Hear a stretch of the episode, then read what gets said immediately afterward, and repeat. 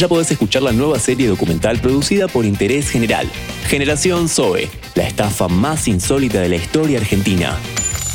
Un true crime distinto sobre sectas, criptomonedas, clubes de fútbol y muchos negocios de cartón más. Búscalo y no te olvides de darle al botón de seguir.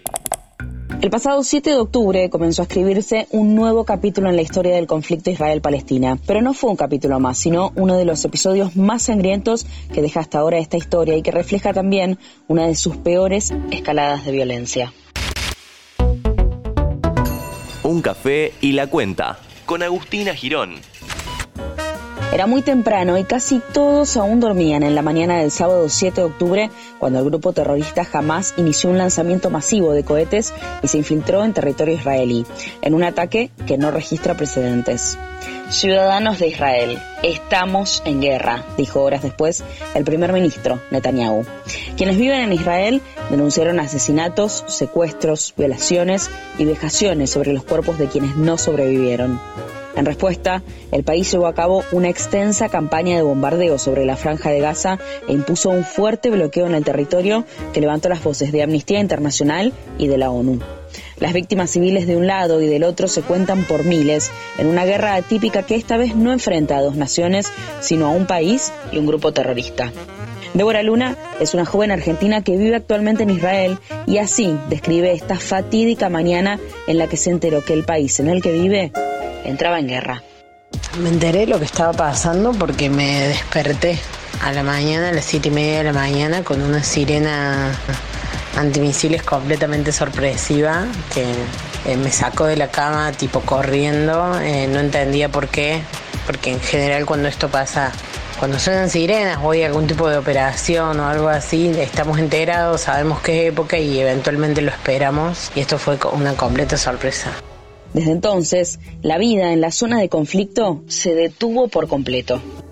Estos días están siendo muy difíciles. Por un lado, estamos duelando un montón de gente, conocidos que murieron, que los mataron en los ataques. Estamos muy preocupados también por los secuestrados que queremos que vuelvan pronto a casa sanos y salvos. Y también estamos con una incertidumbre muy difícil de manejar a nivel planificación de nuestra vida. No sabemos, no sabemos qué va a pasar. Hay gente que se está quedando sin trabajo. Eh, hay trabajos, digamos, que, que, están funcionando menos, que están sacando a la gente en licencias sin goce y no sabemos. Débora tuvo oportunidades de volver a la Argentina como repatriada, pero asegura que aunque es difícil de explicarlo, su corazón le dice que tiene que estar en Israel, el lugar que eligió para vivir y construir su casa. En este contexto de guerra, quiere hacer un llamado contra el terrorismo y también dejar un mensaje de paz. Según ella, una joven argentina judía que vive en Israel, es posible luchar contra el antisemitismo y el terrorismo y al mismo tiempo reconocer el reclamo de los civiles palestinos por la autodeterminación de su pueblo. Una mirada revolucionariamente pacífica y disruptiva en medio de tanto caos y violencia. A la Argentina y al mundo me gustaría decirles que todos deberíamos unirnos eh, frente a la lucha contra el terrorismo que el grupo con el que estamos luchando no es, eh, no es un simple grupo de resistencia palestina, ni es un grupo de civiles palestinos que no tienen malas intenciones, sino que es un grupo terrorista y es un grupo como ISIS y como la yihad islámica y los grupos terroristas que conocemos, como los que atentaron las Torres Gemelas, como los que hicieron los atentados en Argentina.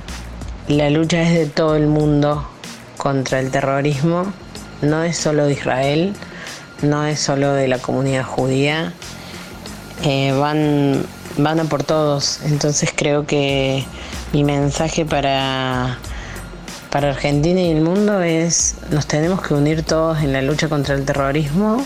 Al mismo tiempo podemos apoyar la causa palestina por la autodeterminación de su pueblo y al mismo tiempo también acompañar a, a Israel y a las comunidades judías del mundo y enfrentar también el antisemitismo que en estos últimos días realmente se ha vuelto impresionante. Débora dejó su casa y por estos días se refugia junto a un grupo de amigos en el centro del país. Ellos, como todos, esperan que pronto pueda haber una resolución pacífica que evite más muertes. Mi nombre es Agustina Girón y nos escuchamos en el próximo episodio de Un Café y la Cuenta. Interés General Podcast. Conoce algo nuevo en 5 minutos. Seguinos en redes sociales y descubrí más contenido. Búscanos en Instagram, Twitter, Facebook y LinkedIn como Interés General Podcast.